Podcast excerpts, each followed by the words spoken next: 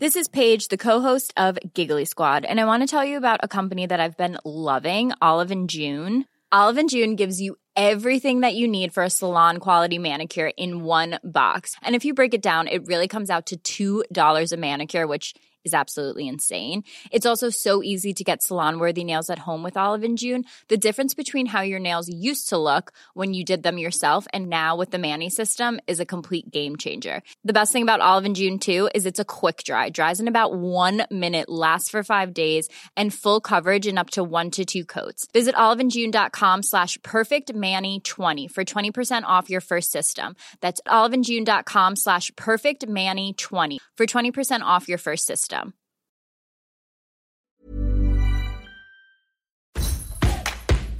El podcast del Diario de los Deportistas es patrocinado por Tiendas Atléticos, Productos Deportivos. Síguenos en la página atléticos.com o en Facebook como Atléticos MX. Atléticos, lo mejor para el deporte.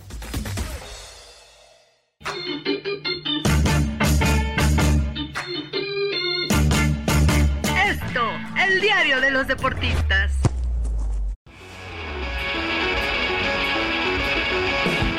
Amigos del Esto, ¿qué tal? Estamos en una nueva edición de su podcast, el podcast que ustedes tanto gustan, que tanto nos recomiendan. Hoy con un tema bastante pues, picante, ¿no? Porque eh, hablar siempre de la selección mexicana nos ayuda a todos porque el tricolor pues, es el equipo de todos, ¿no? No importa si le vas a Chivas, a Pumas, a Cruz Azul, a la América, al que sea, eh, el tricolor lo apoya siempre, ¿no? Y hoy tengo un invitado especial, el joven, el reportero que ha estado pegado al tricolor casi cuatro años, toda la eliminatoria y que esperemos esté en la Copa del Mundo. Mi querido Javier Juárez, ¿cómo estás? Hola, ¿qué tal, Miguel? Pues ahí andamos eh, comiendo a la selección, cuatro años seguida y un poquito años atrás, eh, bien recordarás. Y pues está caliente, ¿no? Se quedó caliente el tema con las eliminatorias mundialistas y se quedó muy caliente porque, híjole, esperábamos tres partidos duros, pero tres victorias al final, ¿no? Creo que los siete puntos que se suman es una buena suma, pero lo que nos pone a temblar es el funcionamiento del tricolor. ¿Cómo lo viste, mi querido Javier, tú que estuviste ahí pegadito en los partidos del tricolor? ¿Cómo los viste? ¿Cómo viste al Tata Martino? Que no sé si es idea mía, pero cada vez lo veo más grande, cada vez lo veo más canoso. ¿Le está ganando la presión o qué, mi Javier?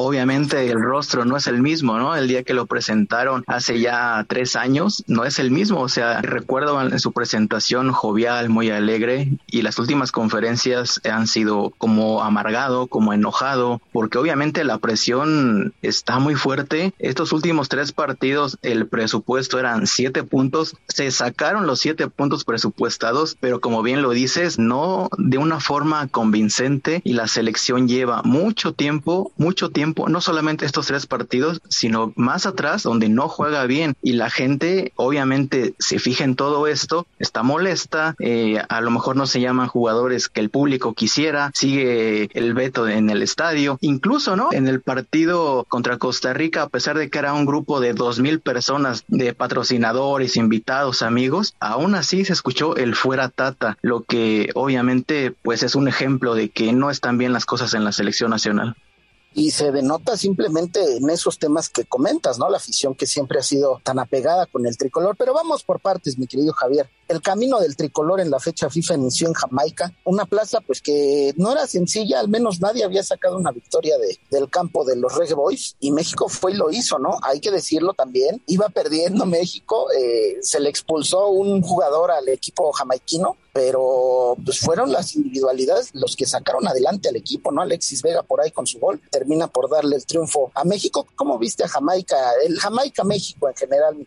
Pues creo que desde la ida, ¿no? En el partido en el Azteca, México con muchos problemas también le ganó a Jamaica a pesar de que no traía toda su legión que está en Inglaterra por problemas de COVID, ya sabes que todavía no se les permitía viajar. Eh, bueno, pero aún así México les ganó 2-1 en el Azteca. Es exactamente el mismo resultado que sacan allá en Jamaica. Como bien lo dice, se le complicó a México. Era el minuto 80, iba perdiendo 1-0 contra 10 jamaiquinos. La presión, eh, recuerdo la cara del Tata era de asustado pocas veces se le ve así a Gerardo Martino y bueno, entra Tecatito Corona por ahí, empieza a revolucionar y los goles caen de Henry Martin y Alexis Vega, jugadores de la liga local, que ese es otro tema que quedó muy muy caliente en esta eliminatoria porque los jugadores que vienen de Europa en esta fecha no pesaron, eh, algunos no estuvieron por lesión, otros bajas de juego, otros ni jugaron como Johan Vázquez o Eric Gutiérrez, quedaron señalados y bueno, se le gana, ¿no? Con complicaciones a Jamaica, pero bueno, se sacaron los tres puntos ahí sufriendo. Exactamente, yo creo que fue uno de los momentos más complicados del fin de semana y venía el juego contra Costa Rica, una Costa Rica muy distinta a la de últimos años, mi querido Javier. Ya no son aquellos picos que generalmente se le indigestionaban a todos, ¿no? O sea, iban a Estados Unidos a sacar resultados, iban a Honduras, sacaban resultados, venían aquí a complicarnos, ¿no? Eh, ir a ganar al Nacional de Costa Rica era prácticamente una hazaña. Ahora esta generación nueva de costarricenses pues, que están viviendo los últimos momentos pues, de Keylor Navas, de Celso Borges, de Brian Ruiz, las grandes figuras que llevaron a Costa Rica e incluso al quinto partido que tanto soñamos nosotros en un mundial, pues ya se están yendo, ¿no? Una Costa Rica que a lo mejor yo creo que se le debió de haber ganado, mi querido Javier, el resultado se me hace malo por lo que se generó en el juego, ¿no? Y además ver a hombres como Héctor Herrera sin temor a dudarlo, el peor partido que le he visto con la selección, mira que Herrera se ponía la playera verde, bueno, ahora roja con rosa o negro, o ya quién sabe de qué color es la playera del color. Siempre que se la ponía, brillaba Héctor Herrera. Ahora, ¿qué le pasó, Javier? No lo entiendo. Pues yo creo que es un reflejo de lo que pasa en la Liga Española, donde Héctor Herrera no juega literalmente con el Atlético de Madrid, que bueno, ellos están teniendo una temporada mala, los goles el Barcelona, que también anda mal, imagínate, y ni así juega Héctor Herrera, tiene muy pocos minutos, entonces si Gerardo Martino lo convoca a él, por poner un ejemplo, a Héctor Herrera que no tiene actividad, y no mete a Eric Gutiérrez por ahí la misma posición, que viene teniendo minutos con el PCB, está jugando, pues yo creo que ahí ya también es una culpa como de todos, ¿no? Si Herrera no está en forma, por mucho eh, trayectoria y experiencia que tenga, pues yo creo que hay que ver a, otros jugadores. Y si nos vemos atrás, pasa lo mismo eh, con Héctor Moreno, que ya está un poco grande, y bueno, dejas en la banca a Johan Vázquez, que es titular allá en el Genoa en Italia, pues entonces pasa eso, ¿no? No hay una selección en buen ritmo. Y decías de Costa Rica, pues yo creo que están por ahí similar a México, sus figuras están haciendo grandes y pues tampoco eh, están peleando ahí eh, la repesca, ¿no? Con Panamá pero no es la Costa Rica de hace, la del 2014 que bien decías en el Mundial de Brasil. Joel Campbell, que lo conocemos aquí en México, cada que se pone la playera de la selección de Costa Rica, eh, pues cambia, ¿no? Como que es ese jugador que destacó en el Arsenal años atrás, que llega aquí a la Liga Mexicana y pues no muestra eso, ¿no? Pero bueno, en su selección fue el solito, adelante, tuvo con problemas a toda la defensa. Bueno, un 0-0, ¿no? En, en el Estadio Azteca, que obviamente pues a nadie le gustó. No, y a nadie le gustó porque además si le agregas que el tricolor con esos tres puntitos pues iba a igualar a Estados Unidos prácticamente o incluso hasta superarlo porque ellos cayeron contra Canadá, pues estamos hablando de un resultado malo para el tricolor. Y bueno, ya cerramos la triple jornada de la CONCACAF que de veras que son apasionantes a pesar de que muchos piensan que la eliminatoria en esta zona es muy fácil, pues la verdad es que no lo es. Recibimos a Panamá, un equipo sólido, sobrio, un equipo que ha crecido bastante este último tiempo. Tal vez ya no con aquellas este, figuras, ¿no? Como Penedo, como el Super Ratón, ¿no? este Blas Pérez, eh, Luis Carlos Tejada, por ahí, eh, gente que era importante, el mismo Felipe Baloy, ¿no? Pero que trae gente muy, muy capacitada, como por ejemplo Carrasquilla, este medio que, híjole, es impresionante cómo juega, no sé si lo quieras en el León, pero eh, una Panamá seria que a penita se le ganó, ¿no? Y con un penalti por ahí, que ya nos comentarás tú cómo lo viste, ¿no?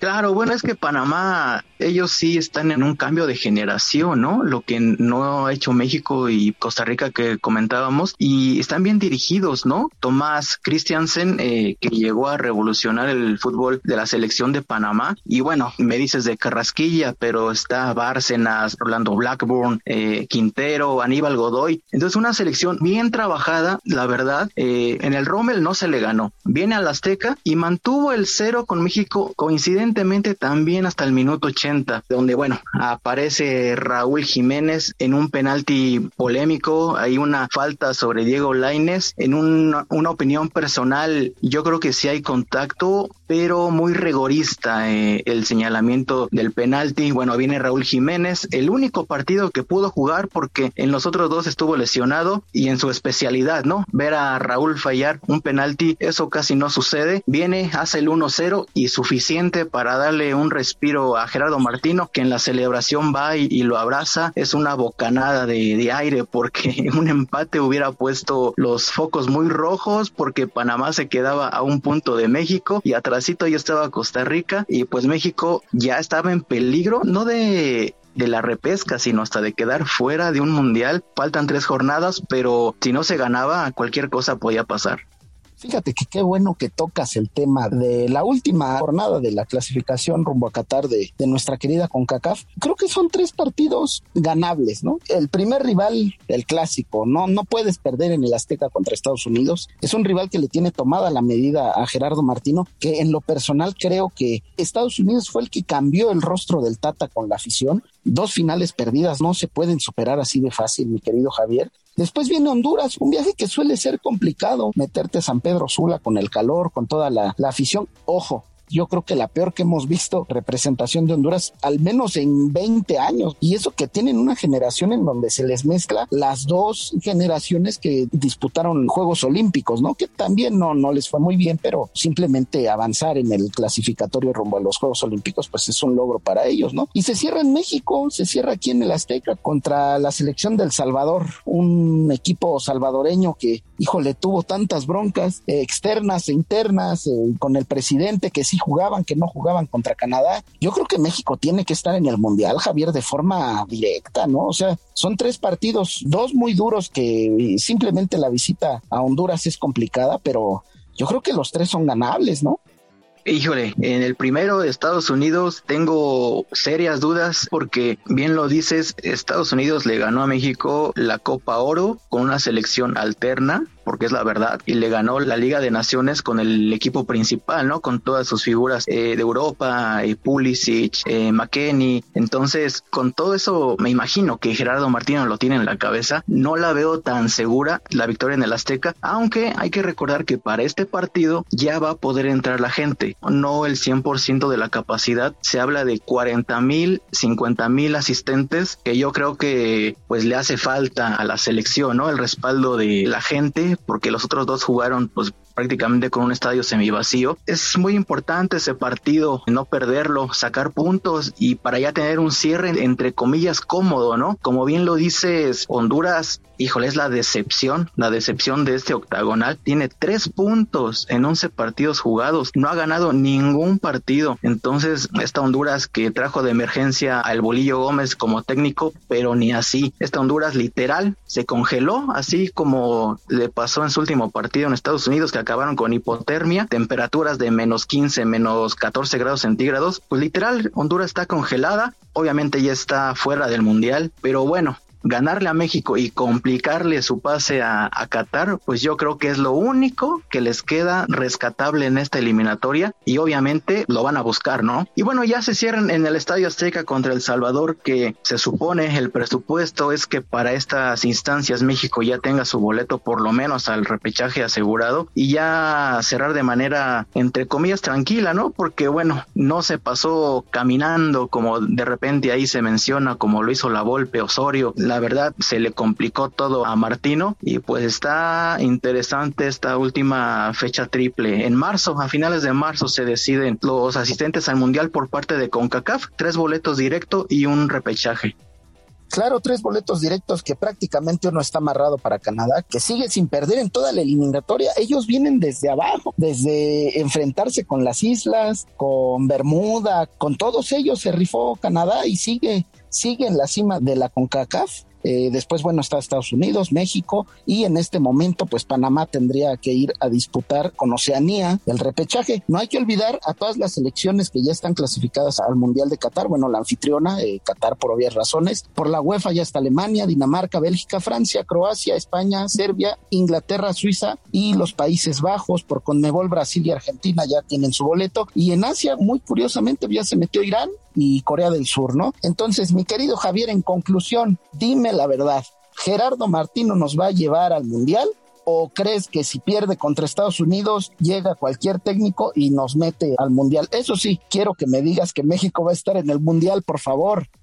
Obviamente debe estar en el Mundial, Miguel. México necesita cinco puntos de nueve posibles para ir a la repesca y seis puntos para ir de manera directa. Esas son las cifras mágicas que necesita México. Obviamente va a ir México al Mundial. El problema es cómo. El problema es cómo, porque la selección sigue sacando puntos, jugando mal, jugando regular o algunos minutos jugando bien. Sigue sacando puntos y va a estar en el Mundial. El problema es para qué va a ir al Mundial México. A lo mismo de cada cuatro años a superar la primera ronda y, luego estancarse en octavos de final? ¿O acaso en este mundial ni a eso le va a alcanzar por cómo está jugando? Hay tres partidos y luego quedan varios meses para prepararse. Yo creo que sí va a estar Gerardo Martino eh, dirigiendo en Qatar a México pero tiene poco tiempo para revertir todo esto con la gente, porque la gente ya no lo quiere, pero tiene tiempo, ¿no? Tiene algunos partidos, ahí quedan tres, y luego los de preparación, y pues México va a estar ahí, va a ser uno de los invitados de las 32 selecciones en el Mundial de Qatar, Miguel. Mi querido Javier, yo te quiero ver en el Mundial, yo quiero ir al Mundial, todos queremos ir al Mundial. Ojalá México tenga la capacidad de ir, de competir, de mostrar su mejor rostro y la verdad, sea con Gerardo Martino o no sea con él, ojalá México pues trascienda, mi querido Javier, es lo que todos queremos, ¿no? Hasta si ya no nos toca ir, bueno, pues lo veremos por la tele, pero pues que esté el tricolor, ¿no? Así es, Miguel. Pues esperemos el 21 de noviembre es la fecha en que inicia este Mundial de Qatar, el primero por allá en territorio árabe. Los preparativos están con todo, prácticamente están listos para recibir a las 32 selecciones y esperemos, y yo estoy seguro que va a ser México una de ellas. Pues sí, ojalá, mi querido Javier, si no quieren a Gerardo Martino, pues no lo quieran, pero apoyen al tricolor, ¿no? Así como los invitamos a apoyar al tricolor, pues nosotros los invitamos a que nos sigan y nos escuchen en las diversas plataformas como Spotify, Deezer, Google Podcast, Apple Podcast, Acas y Amazon Music. Además, escríbanos en podcast.com.mx. Les agradecemos a todos los que nos están escuchando. Recomiéndenos con su abuelita, con sus papás, con sus tíos, con quien ustedes gusten que nos escuchen. Les agradezco mucho por su atención. Igual a Natalia Castañeda y a Hanani Araujo en la producción. Cuídense mucho y apoyemos al tricolor que si llegamos al Mundial, vamos todos, ¿no? Ojalá. Cuídense, un abrazo.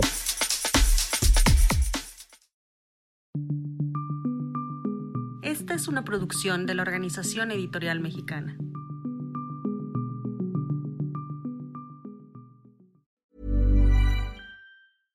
How would you like to look five years younger? In a clinical study, people that had volume added with Juvederm Voluma XC in the cheeks perceived themselves as looking five years younger at six months after treatment. Look younger, feel like you. Add volume for lift and contour in the cheeks with Juvederm Voluma XC. Reverse signs of aging by adding volume to smooth laugh lines with Juvederm Volure XC. For important safety information and to find a licensed specialist, visit juvederm.com. That's J U V E D E R M.com. Not for people with severe allergic reactions, allergies to lidocaine, or the proteins used in Juvederm. Common side effects include injection site redness, swelling, pain, tenderness, firmness, lumps, bumps, bruising, discoloration, or itching. There's a risk of unintentional injection into a blood vessel, which can cause vision abnormalities, blindness, stroke, temporary scabs, or scarring. Talk to a licensed specialist to find out if it's right for you.